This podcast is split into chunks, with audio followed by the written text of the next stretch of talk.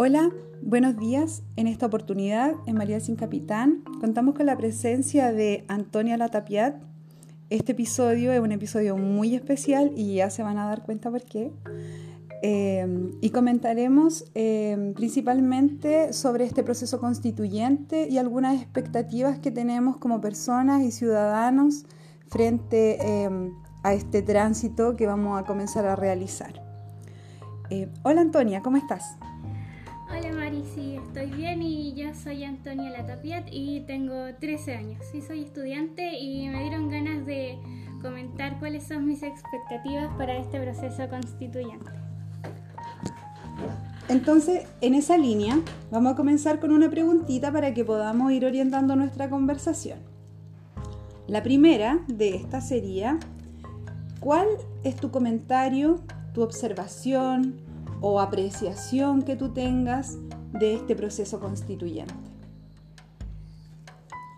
Bueno, en realidad yo creo que este proceso constituyente ya venía desde, desde el estallido social porque si es que tú observas las demandas que son salud, eh, no más la, la privatización del agua, la educación, entre otras, tú te vas a dar cuenta que aunque no necesariamente pedían o exigían una nueva constitución, esos son los derechos fundamentales que tienen que ir. Entonces, eh, yo desde el comienzo del proceso me di cuenta que, bueno, con el famoso acuerdo por la paz, que fue el 15 de noviembre en la madrugada, que los partidos, en el fondo los partidos políticos, eh, buscaban de alguna manera burlarse del pueblo, porque al final era como decir, bueno, nosotros traemos la respuesta. Y eso fue eh, a las 2 de la mañana, estuvieron planificando cómo iba a ser todo, fue como una especie de arreglo. Y eso me dio una sensación de que a pesar de que tener una nueva constitución y cambiar la constitución de 1980, que ya había tenido múltiples reformas, era algo nuevo y bueno, al mismo tiempo no me sentía segura de si es que el proceso constituyente iba a resultar. Digo, sabía que después se iban a producir eh, polarizaciones en diversos sectores y que las campañas, especialmente la de la prueba convención constitucional, el rechazo, iban a estar muy marcadas por, no sé, los eh, sentimentalismos y, por ejemplo, tú ves las franjas televisivas y no le explican al pueblo las verdaderas razones de por qué hay que cambiar una constitución o de por qué tenemos que quedarnos en la constitución de Pinochet y Guzmán, sino que muestran solo los sentimentalismos y eso es una especie de manera de amarrar al pueblo hacia la ignorancia. No sé si me explico. Por ejemplo, antes estaban eh, las... Si no, creo que antes... Bueno, igual están muy pegadas las elecciones porque dentro de unos meses habrán también las elecciones de diputados, alcaldes y constituyentes. Y creo que de alguna manera se busca eh, confundir a la ciudadanía en general. Además que yo creo que este estallido social y todo este proceso constituyente eh, representa el quiebre de eh, lo que se podría llamar la democracia representativa. Y si yo estoy por una nueva constitución, a pesar de ser una niña que no tiene derecho a voto, y podríamos decir ni voz, encuentro que ir hacia una nueva constitución nos da la posibilidad eh, con la Convención Constitucional, que tampoco es lo que creo que se buscaba, pero igual está dentro de lo que se pudo optar bien, a una, hacia una democracia más directa. Y creo que eso es esencial. Además que más adelante yo quiero tocar los temas de que eh, la infancia y la educación deben ser fundamentales en el proceso hacia la nueva constitución, porque yo recuerdo que aunque yo no estuve en las evasiones del metro, yo soy del Maule, eh, sin los secundarios, sin, si es que ellos no hubiesen saltado los torniquetes, no, no podríamos, nunca pudimos haber llegado a este nivel como de, de movimiento. De movimiento, claro. Sí, me da una sensación, recuerdo cuando comenzamos esto, más o menos el 30 de noviembre, yo sentía que a pesar de que pasaban tantas cosas, violaciones a los derechos humanos, incertidumbre, la gente, tú, paseabas por la plaza, por ejemplo, todo rayado con las demandas sociales y la gente como que trataba de hacer su vida normal. Y a mí eso me chocaba un poco. Y sentía que en realidad como que las personas tratan de evadir la realidad. Hay veces en que la realidad duele mucho. Lo mismo que yo voy a tomar lo que tú, lo que tú dijiste algunas cosas. La ignorancia. A veces es muy doloroso darse cuenta de la ignorancia. A veces también es muy doloroso darse cuenta que uno es sujeto de vulneración. Porque uno se tiene que poner en un lugar que a lo mejor no quiere, no quiere tener el lugar de, de personaje vulnerado o de una víctima porque hay que asumir dolores y vulneraciones que a veces eh, no se quiere hacer, pues también hay que tener una disposición, es como cuando uno va al psicólogo. Muchas personas a uno le pueden decir, oye, tú no estás bien, a lo mejor necesitas ayuda, pero en la medida en la que yo no diga si lo necesito y me haga cargo de estos dolores, eh, no voy a querer ver las cosas, pues voy a estar ciego. Claro. Yo, no sé, veía a la gente resignada a los nuevos cambios en la calle y aunque no los conocía como que se sentía esa aura de escepticismo a lo que podía pasar en un futuro y miedo. Mucho miedo Mucho miedo. parte de las personas. Mm. Claro. Miedo que no se ha ido y miedo que seguramente ocupan para poder seguir seguramente manipulando y llevando este proceso constituyente para que pensemos algunas cosas y dejemos de pensar otras. A mí me encanta lo que estás diciendo porque estás pensando como un ciudadano, como una ciudadana. Eh, y creo que eso es eh, un ejercicio súper, em, no sé si difícil, pero complejo de hacer en este, en este tiempo. Pero mira, pasemos a otra pregunta para que ya podamos, ¿cierto? Em, en el fondo llevar eh, esta conversación a a lo que tú me dijiste delante. Yo soy, a pesar de que yo soy una niña, igual quiero en el fondo representar o decir esto que, siento o esto que pienso. Eh, y es súper válido. Entonces, igual, antes de hacer esa segunda pregunta, me gustaría ahondar en eso, en ese sentir tuyo. Eh, de que a pesar de que eres una niña, igual quieres, ¿cierto?, estar presente en este momento y yo creo que no eres... Eh, y ojalá que no, ojalá que haya muchos más niños como tú, muchos más. Pero mm, frente a eso, ¿cuál es tu sentir? ¿Cómo te sientes? Porque uno dice, eh, no, es que los niños no tienen que votar. O sea, el sistema patriarcal también dice quién vota y quién no vota. Sí. bueno, es que en realidad es como difícil tratar de expresar lo que siento porque es como un cúmulo de emociones al ver que está, están pasando cambios muy importantes en el país y tú no poder participar ni tener voz. Que, bueno, qué suerte que tengo este espacio para poder eh, tratar de expresarme, pero yo encuentro que es difícil, es muy difícil porque al final las juventudes son las que en algún momento en el futuro van a estar. Y bueno, tal vez yo en 20 años más ignore una niña de mi edad ahora, y no quiero hacerlo. Yo quiero que nosotros, los niños, niñas y adolescentes, tengamos la posibilidad de ser escuchados. También aportar en el proceso constituyente. Entonces, desde ese aporte, eh, ¿qué elementos crees tú que tienen que ser principales enfoques para debatir y para ir transitando una nueva constitución? Porque muchas de las personas eh, entra mucho en el conflicto con este momento, cuando en realidad solo vamos a votar si queremos redactar o no, o no una nueva constitución. O sea, esto, lo que va a pasar pasado mañana es ese ejercicio.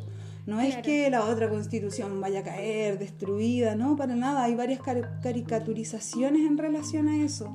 Solo es ver si acaso hay eh, un escrutinio popular que avale la redacción de una nueva constitución. Entonces, frente a eso, ¿qué crees tú que hay elementos que tienen que estar, que no pueden faltar? Bueno, en una nueva constitución, primero que nada yo digo que la educación. Creo que lo digo porque, por ejemplo, Piñera, cuando era eh, estaba para la, campaña del 2017, prometió eh, eh, el acceso universal a la educación parvularia, becas para profesionales docentes y modificaciones curriculares a nivel nacional en la educación. Y bueno, en este gobierno ya casi llevamos dos años, han pasado tantas cosas y no veo un verdadero cambio. Yo estuve, eh, bueno, ahora yo eh, estoy estudiando en casa, pero los dos últimos colegios públicos en los que yo estuve, en realidad sentí que la educación como modelo chileno es un modelo que también vulnera las, los talentos, las habilidades de los niños y niñas, ya que es como, ¿cómo lo podría decir? Es casi como una cárcel. Sabes que yo igual fui profesora tres años en un liceo y sentía exactamente lo mismo, que estaba en una cárcel y me preguntaba cómo se sentirán los chiquillos porque yo por último puedo ir cambiándome de sala. Yo por último puedo ir, ¿cierto? Eh, tener ciertas libertades que a los chiquillos ni siquiera se les permite, muchas veces ni siquiera se les permite eh, manifestar su identidad desde su vestir, eh, eso no está permitido. Ni siquiera se les permite sentarse de una forma en la que supuestamente no es correcto sentarse. O sea, hay que sentarse de una forma, ingresar de una forma, vestirse de una forma. Claro, y la educación siendo tan fundamental a lo largo de la historia de la humanidad. La educación, por ejemplo, yo creo que se encuentra dentro de la filosofía especulativa o la filosofía natural del ser humano tratando de calificarla por ahí. Y también me gusta mucho lo que dice Sócrates, es que Sócrates, Sócrates trataba de, cuando iba en sus paseos, eh, la mañana por el Ágoras, cuando se encontraba jóvenes, trataba de despojarlos de su intelectualidad y ver que ellos, y tratar de que ellos se dieran cuenta de su ignorancia, y su, su egocentrismo, de su vulnerabilidad, para enseñarles a ellos, porque según Sócrates el verdadero maestro no tiene que inculcar pensamientos o conocimientos, sino tiene que hacer que el alumno descubra los conocimientos que hay en sí mismo y que descubra más. ¿Me entiendes? Como pensar, desarrollar y exponer. Entonces creo que es algo que en el sistema educativo no, no se da mucho, también depende de cómo sean los profesores, pero a base de mi experiencia personal, yo nunca me sentí, bueno, muy complacida con todo eso.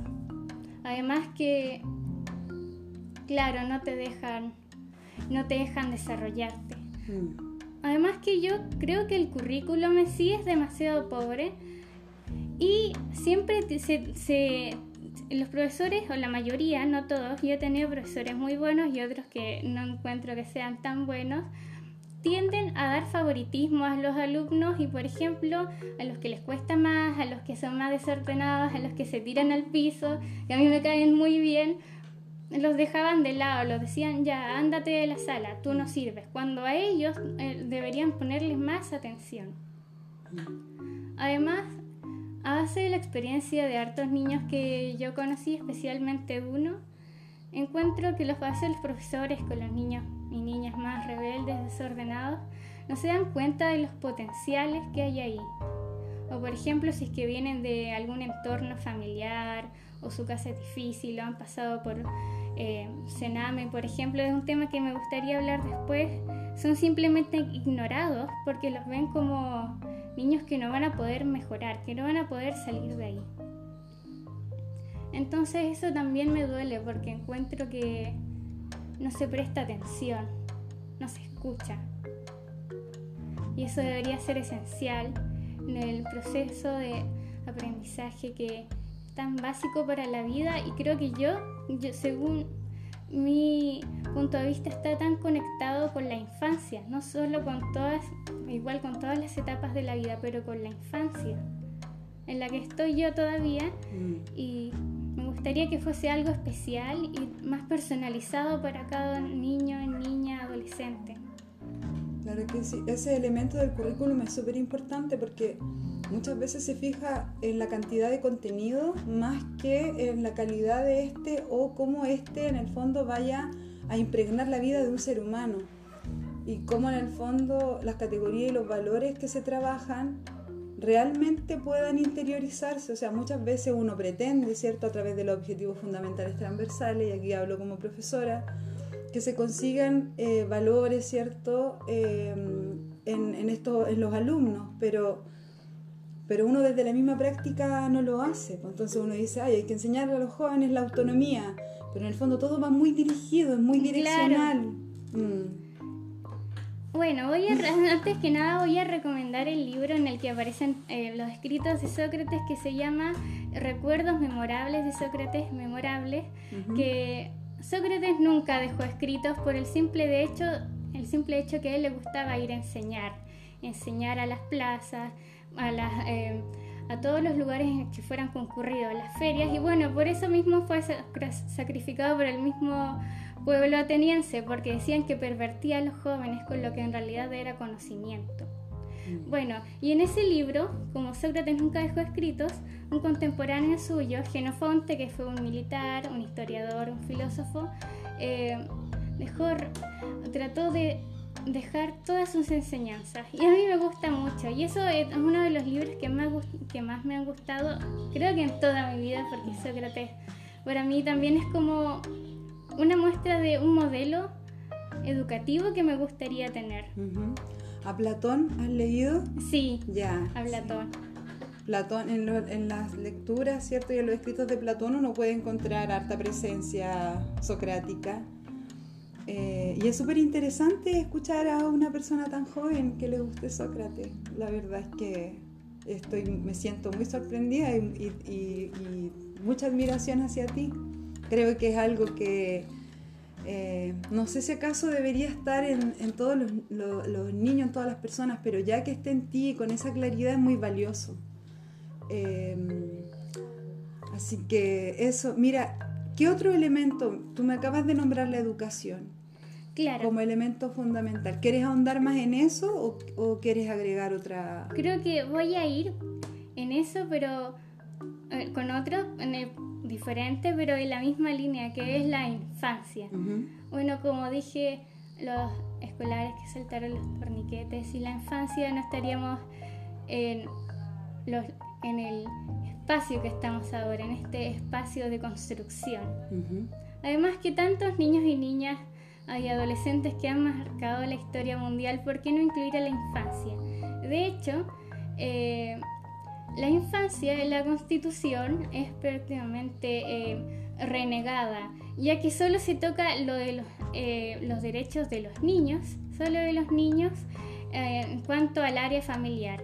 Y aquí encuentro que hay un problema porque dice que en una de las primeras páginas de la Constitución que el núcleo de la sociedad civil es la familia y los niños solo tienen derecho a desarrollarse dentro de la familia no dando espacio, por ejemplo, a, otros, a otras comunidades o, otros lugares en los que los niños pueden desarrollarse socialmente, intelectualmente, emocionalmente. Mm. Bueno, y con el tema de los niños, eh, me gustaría también tocar que en 1990, a falta bueno, de leyes o en la constitución o sectores, en la misma que eran en evidencia la relevancia o el papel de los niños. Eh, en 1990 Chile aprobó la Convención de los Derechos de los Niños, en las que se basaban una serie de valores fundamentales. ¿Sí? Ok, la no discriminación, el, el interés superior del niño, la supervivencia, desarrollo y protección y la participación el niño no debería sufrir discriminación por raza, color, género, idioma, religión, nacionalidad, origen social, casta o discapacidad. Esa es la de la no discriminación.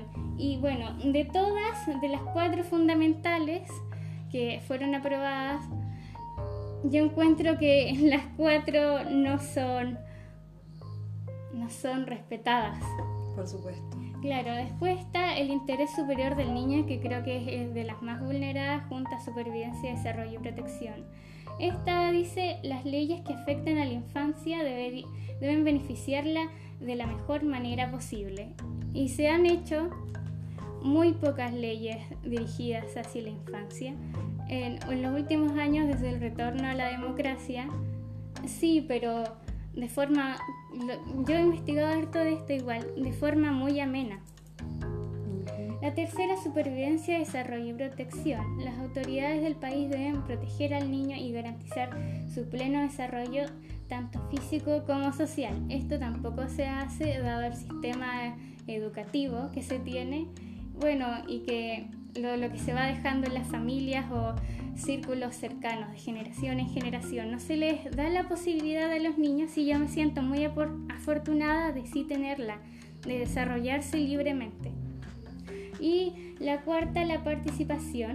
También es muy vulnerada. Los niños tienen derecho a expresar su opinión en las decisiones que los afectan y su opinión se debe tener en cuenta. Esto tampoco eh, se tiene en cuenta ya que, bueno, muy pocos colectivos infantiles y adolescentes son realmente relevantes en Chile y cuando un niño quiere hablar o quiere expresar algo, un niño, niña, adolescente, tiene que recurrir, por ejemplo, a la Defensoría de la Niñez o algún otro grupo o espacio colectivo que le dé la posibilidad de hablar un tema. Por ejemplo, ahora yo mismo estoy hablando aquí, pero si es que no lo hace, tal vez nadie sabría lo que yo tengo que decir y no tengo las mismas oportunidades de los adultos. Claro que sí. Claro. Además, creo que hay algo que me gustaría mejorar, o bueno, o tal vez plantear, que es eh, el derecho a voto. De, desde los 18 años hacia abajo, una persona es considerada niño en Chile. Y bueno, desde los 18 años se puede votar. Pero por ejemplo, yo encuentro que teniendo 13 Tal vez a los 16, a los 15 sí se podría, porque a esa edad, bueno, ya todos tenemos una opinión formada desde muy pequeños, creo yo, pero desde esa edad yo encuentro que uno ya tiene conciencia de lo que pasa y de qué es mejor, desde un punto de vista personal y también emocional. No sé, Antonia, si has eh, tenido la oportunidad de escuchar alguna vez eh, o de haber leído algo de Nietzsche, de Friedrich Nietzsche. Él, en, varias de sus obras, ¿cierto? Yo te voy a comentar una que se llama Si habló Zaratustra. Ah. Él presenta, ¿cierto? Clamas, así habló Zaratustra. Les presento aquí al superhombre, obviamente en categorías muy patriarcales, porque la filosofía tradicional trabaja con esas categorías. Entonces habla de superhombre no habla de supermujer, ni super niño, ni super ser humano. Sin embargo, dentro del camino para llegar a ser el superhombre, ¿cierto? Hay un recorrido que parte primero con una figura que es el camello, después viene el león, entonces va haciendo ahí esta analogía y llega al superhombre que es el niño. Entonces, dentro de lo que es también la filosofía tradicional, está en el fondo muy vinculado a lo que tú, em, a lo que tú acabas de compartirnos. Em, y me parece, o sea, no sé, no tengo otra palabra más que hermoso, de verdad. Me parece muy hermoso tu pensamiento, me parece muy sabio, eh, de un pragmatismo admirable, maravilloso. Em, y en ese sentido recordé esta figura, ¿cierto?, de Nietzsche y en esta misma reflexión que estamos haciendo las dos hablando de la infancia, o sea, tú más que nada aquí a mí ya. Em, así que quería comentarlo porque si no después se me iba a olvidar. Sí, pero él es de filosofía pesimista, ¿cierto? Es de esa corriente. Lo catalogan dentro de ahí, pero, es muy paradójico porque la principal propuesta dentro de su propuesta filosófica es el vitalismo. O sea, tiene claramente una postura que responde a un nihilismo imperante de la época. Nihilismo. Entonces, él lo que hace es proponer, ¿cierto?, este vitalismo y cómo recuperar esta fuerza y por eso propone la voluntad de poder. Yo igual, no sé, si tú quieres, yo te invito a que otro día podríamos comentar una lectura de él y, a lo mejor... Em, a mí yo igual he abandonado mi lectura de Nietzsche porque estoy leyendo hartas mujeres, filósofas, pero podríamos hacer un ejercicio así, si es que a ti te interesa. Sí, me gusta Nietzsche, pero yo tengo, no sé, algún tipo de manía con los filósofos ilustrados. Es que me encantan, no puedo parar de leerlos. Y también, por ejemplo, he tratado de conseguir, lo he, eh, lo he leído por el computador de mi mamá en PDF, eh, la, la, filosofía newtoniana de Emile Chastelet, que es muy buena. Claro, y ahí ella lo que hace me gusta mucho porque en realidad mm, yo nunca he leído en sí un trabajo de divulgación científica. Lo he, leído tramos pero no completos. Pero ella hace justamente divulgación para que el pueblo francés, el pueblo francés que en esa época era tan vulnerado, tan pobre, ignorante, pudiese comprender mejor la filosofía de Newton, que en esos tiempos era muy reciente. Bueno, me gusta sobre todo eso, la época ilustrada, los filósofos renacentistas. Te propongo otra cosa entonces. ¿Ah? Te propongo otra cosa. No Nietzsche, dejémoslo afuera. Hay em, un ejercicio dentro de, del feminismo filosófico que es una propuesta de una filósofa española que se llama Celia Morós. Y, y dentro de eso, ella eh, pone el feminismo dentro de las categorías de la ilustración. Entonces habla que el feminismo es un pensamiento o una idea, ¿cierto? Que tiene ciertas categorías y ciertas características, pero que es un pensamiento ilustrado por excelencia. Es más, dice que el único pensamiento realmente ilustrado es el feminismo y se provoca, ¿cierto?, en todo este movimiento que hay en Francia, en la búsqueda de la libertad, la igualdad y la fraternidad cuando las mujeres que acompañan esta lucha se dan cuenta que toda esta lucha no ha sido para todos y todes, ah, sino que solo para los varones, ¿cierto? Entonces se redactan los derechos del ciudadano y las mujeres quedamos fuera nuevamente. Entonces, y eso se argumentó también con filosofía eh, tradicional y patriarcal. Podríamos conversar un día de eso, estaría muy interesante. Claro. Sí, de hecho, la ilustración, a pesar de que era obviamente una época machista mm. y bueno, hace más de 200 años, fue el único, una de las únicas épocas eh, de conocimiento en las que se le permitió a la mujer, por ejemplo, en Francia, que fue su mayor, eh, eh, ahí estuvo su, su creación y su mayor auge, aunque también en el resto de Europa, las salonieras, que eran como una especie, eh, eran mujeres, algunas burguesas, aristócratas, otras no tanto, que invitaban a diversas personalidades científicas, filósofos, artistas, a compartir sus conocimientos. Entonces fue uno de los pocos espacios en los que se les dio a la mujer la verdadera posibilidad de hablar y de ser comprendidas. Y de hecho hay un montón de filósofas, científicas, artistas muy geniales de esa época que están siendo recordadas de nuevo. Mm, hay muchas, son varias, son bastantes.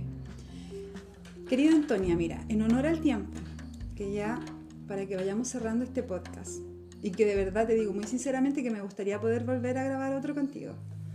Eh, me gustaría en el fondo que tú fueras cerrando y que quizás comentaras las últimas cosas y ahí ya nos, despediríamos. Bueno, en realidad desde, desde que comenzó todo esto hace más de un año, porque para mí el proceso constituyente ya tiene su nacimiento en la crisis social, porque no creo que sea también solo un estallido, eh, me he sentido igual confusa porque bueno, los medios dicen esto, la gente dice lo otro y todo eso. Pero en realidad a veces me pregunto si es que una nueva constitución arreglará eh, los problemas, eh, las vulneraciones de tantos años, porque también me gustaría conversar de historia. Me encanta la historia de Chile. Eh, Chile siempre ha sido un pueblo, como toda Sudamérica, América en general, mm. vulneradísimo en sus derechos, sin, sin opinión.